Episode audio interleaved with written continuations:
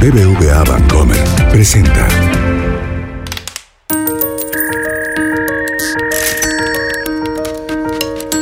Peras y manzanas con Valeria Moy. Transacción exitosa. El podcast donde la economía cuenta.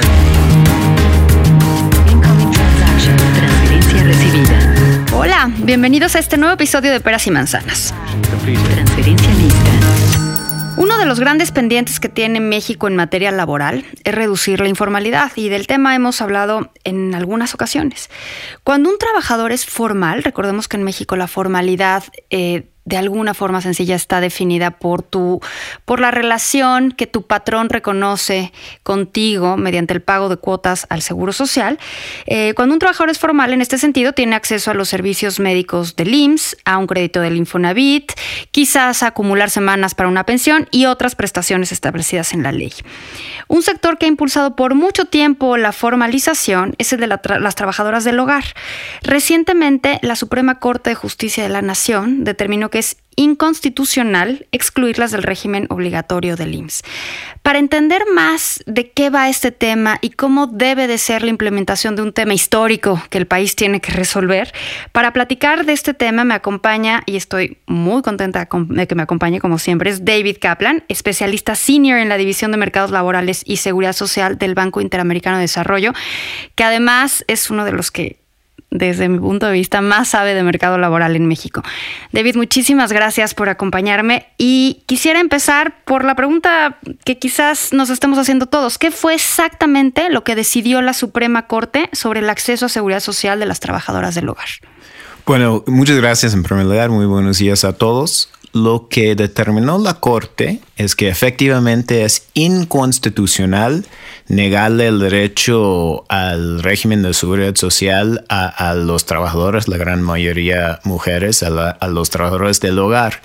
La Corte ordenó a que el IMSS implementara un piloto en el 2019 para empezar a generar información para posteriormente eh, recomendar reformas a la, a la ley, a la ley federal de trabajo y a la ley del seguro social, que creo que les dieron un, un periodo de tres años para ya tener una nueva ley y, y- y probablemente un, un régimen especial para este grupo de trabajadores en marcha. Ahora, es un piloto. ¿En qué consisten las características de este piloto? Bueno, creo que es temprano para saber exactamente qué piloto van a hacer. Ah, o sea, el piloto es- todavía no está definido. le acaban de avisar al IMSS que tienen que Ah, hacer ya, en ya, piloto ya. y el IMSS está eh, Entonces, como que suena apenas a un primer pasito de una larga caminata, ¿no? Sí, a mí me parece bien que la Corte reconozca que, que estamos partiendo de una distancia enorme entre tener lo que quisiéramos para estos trabajadores del hogar, así que me parece razonable dar varios años para instrumentar esta política. Me imagino que lo que sería un gran cambio en el piloto sería hacer que fuera fácil que un patrón diera de alta a un trabajador del hogar. Hasta ahora, además de los costos monetarios, eh, ta- tampoco es fácil Eso hacerlo. te, eso te iba a decir, o sea, inscribir a trabajadores en el IMSS es un montón de trámites. Requiere que vayas a una oficina, estés, pues básicamente todo el día, llevar una cantidad de papeles que es impresionante y yo no sé si, si eso facilita la implementación de bueno, esta- uno, no, seguramente no. Uno podría pensar que incluso ese trámite complicado es a propósito. Ah, muchos piensan, y, entiendo que hay estimaciones, de que la, la, afiliación de muchos trabajadores del hogar podría pegarle financieramente al, al IMSS. En general son trabajadores ah, de salarios bajos y por lo tanto pagarían menos en cuotas. Y si también tienen muchos dependientes, es posible que esto sí afecte a la- las finanzas de- del, del- del Instituto Mexicano de Seguridad Social. Sin embargo, yo encuentro poca justificación por señalar un grupo que son los trabajadores del hogar y decir entre todos los asalariados, todos los empleados, ese grupo no va a tener seguridad social. Ahora tienes que regularizar ese sector de entrada, ¿no? De entrada tienes que, o sea, no, no es solo el trámite en el IMSS, sino todo lo demás, como contratos, empezando por contratos quizás. Sí, yo, yo, yo creo que eh, exactamente el camino recomendable sería analizar primero los derechos y responsabilidad, responsabilidades de todos los empleados y hacer todo lo posible porque los trabajadores del hogar tuvieran exactamente los mismos derechos. Efectivamente, uh, hoy hay una excepción a la regla de todos los trabajadores o todos los empleados tienen derecho a un contrato, menos los trabajadores del hogar. Hoy todavía todos los empleados tienen derecho a seguridad social, menos los trabajadores del hogar.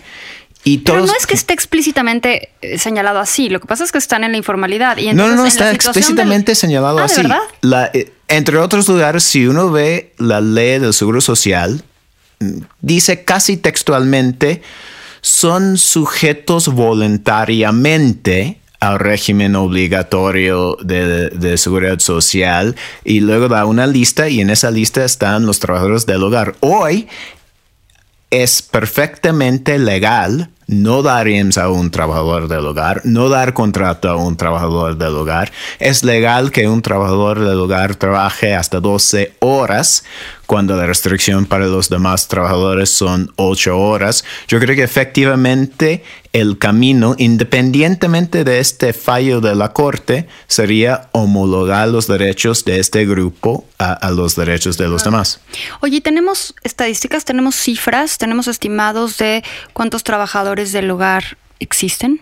Sí, hay unos 2.3 millones. Según las encuestas de hogares, la tasa de informalidad es 97-98%. Yo incluso pienso que es una, eh, es una subestimación.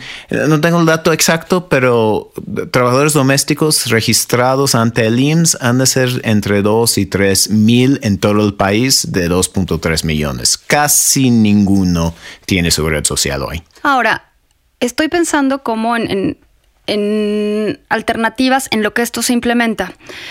Podría ser que los patrones le otorguen al trabajador los recursos para que se haga una afiliación voluntaria al Seguro Social, porque eso la ley te lo permite. Hoy en día tú puedes afiliarte voluntariamente al IMSS, eh, creo que el número es bastante bajo, pero se puede hacer aunque no tengas un empleo considerado formal. Desde luego no creo que sea la vía de, hacer una política pública, pero estoy pensando en el camino hacia, a seguir hasta que alcancemos ese objetivo de formalizar con todos los derechos y obligaciones a los trabajadores del hogar. Sí, co- como primer paso me parece razonable, sin embargo, creo que relativamente pronto, en unos años, deberíamos homologar los derechos de estos trabajadores a los derechos de los demás. Mire, hay muchos trabajadores asalariados de varios tipos que no tienen contratos, no tienen IMSS, sin embargo, la ley lo obliga. Lo que yo pienso es, eh, yo recomendaría una estrategia de, dos ejes. Uno, lo más que se pudiera dar a los trabajadores ah, del hogar los mismos derechos que tienen los demás. Y dos, paralelamente ir revisando la ley del Seguro Social para todos, la ley federal del trabajo para todos, el impuesto sobre la renta para todos y e ir incentivando el empleo a salario formal para todos, incluyendo y de igual y de igual manera a los trabajadores del hogar. Es que esa era justo mi siguiente pregunta. ¿Cómo podemos extrapolar esto a todos los trabajadores que operan hoy en el sector informal y que de alguna manera estamos acostumbrados a que así sea? Y estoy pensando, por ejemplo, en muchos oficios técnicos, ¿no? Eh, Plomeros, electricistas, gente que, que ayuda en muchos eh, servicios y en cosas verdaderamente fundamentales para la vida diaria, pero que siguen en un esquema de informalidad y que pues tampoco hay contratos, tampoco hay salarios, tampoco hay IMSS. ¿Cómo le hacemos para ir también saldando esa deuda con todos los demás? Sí, yo, creo que al menos dos elementos. Uno, yo creo que la afiliación al IMSS debería ser obligatorio para todos los trabajadores. Vo- Voy a dar un ejemplo. los trabajadores independientes que tri- tributan bajo el régimen de incorporación fiscal, en los primeros dos años tienen derecho a un subsidio de 50% de sus cuotas del IMSS si deciden afiliarse voluntariamente. Sin embargo, muy, muy pocos lo hacen. Entonces, de alguna manera hay que reconocer que si es una opción, incluso una opción con un subsidio fuerte, la mayoría de las personas no ¿Por lo van a no? ¿Qué hacer. pasa? En términos de incentivos, ¿por qué no se está haciendo eso? Yo creo que hay varios factores. Uno es ah, que el ser humano tiende a no pensar demasiado en el futuro. Y en cuanto a salud, creo que hay, dos factores. Hay ciertos indicadores que nos hacen pensar que, que cotizar al régimen de salud del IMSS no nos da mucho. Creo que muchas de las personas que tienen derecho al IMSS se atienden en la farmacia o, o- o pagan de su propio bolsillo.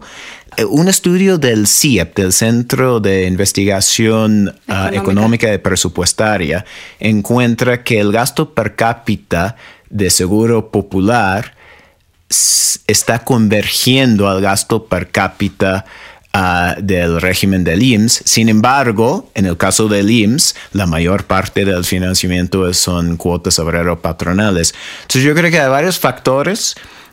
El valor mismo del servicio en comparación con lo que uno tendría si no cotizara al IMSS y también cierto cortoplacismo que, que todos ah, sufrimos de una manera u otra hacen que una persona, aun con un subsidio fuerte, decide no cotizar al IMSS, aunque yo sí creo que en muchos casos nos convendría, pero cómo nos cuesta voluntariamente cotizar al IMSS por si acaso y, pensando en la jubilación de 30 años. Ahora vamos a suponer que esta prueba piloto es exitosa y esto finalmente se implementa en un plazo, no lo sé, dos, tres años quizás, una vez que se pasan todas las etapas. ¿Cómo se hace? ¿Cuál es el mecanismo para garantizar el cumplimiento? O sea, ¿cómo fiscalizas que esto se esté llevando a cabo? Sí, sin lugar a dudas es un tema difícil. Hay muchas empresas, sobre todo las pequeñas, que tampoco cumplen con, todos, con todo el reglamento.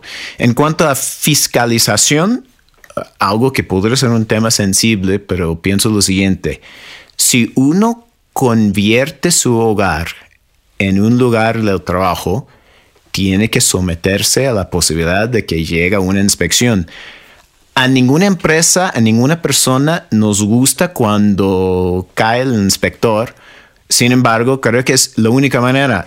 Pero también yo buscaría cierto involucramiento de los trabajadores mismos. Podría ser de la siguiente manera.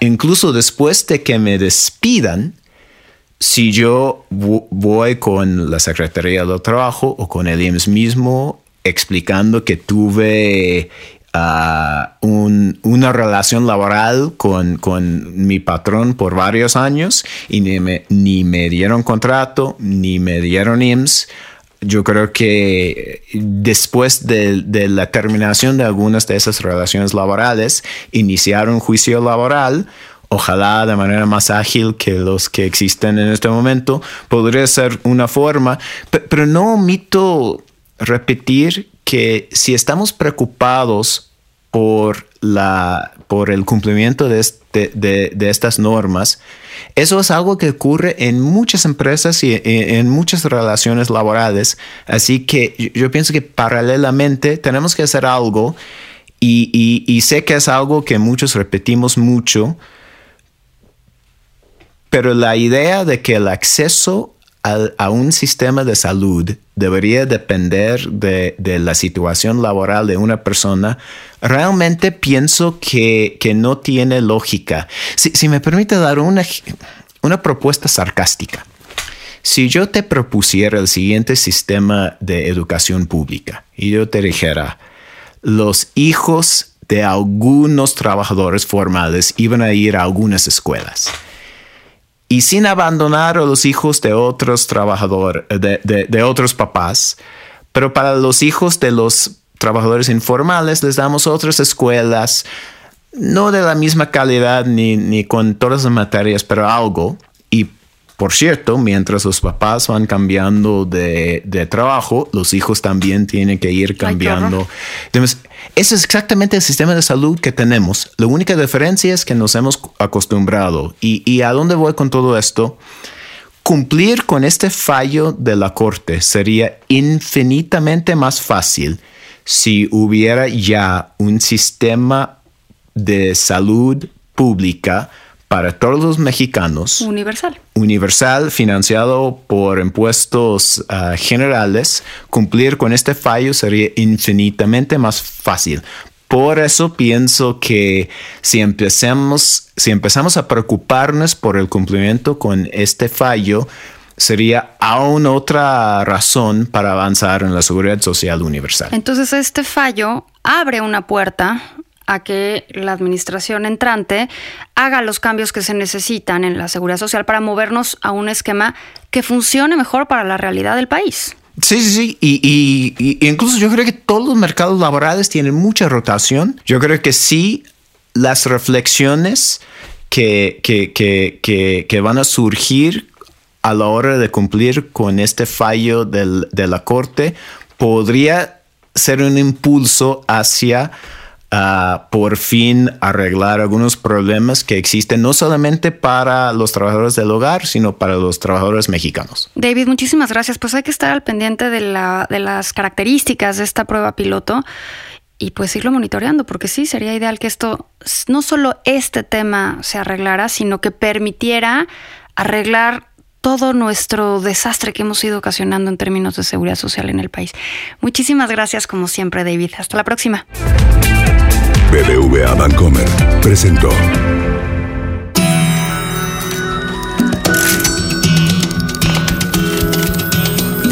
Peras y manzanas con Valeria Moy. Dirección y conducción del programa Valeria Moy. Coordinación de información Yulena Iriarte. Producción Mariana Linares. Diseño sonoro y mezcla, Hugo Santos. Peras y manzanas pueden encontrarlo en Google Play, iTunes, nuestra aplicación Así como suena, en la página así como suena.mx y en Spotify.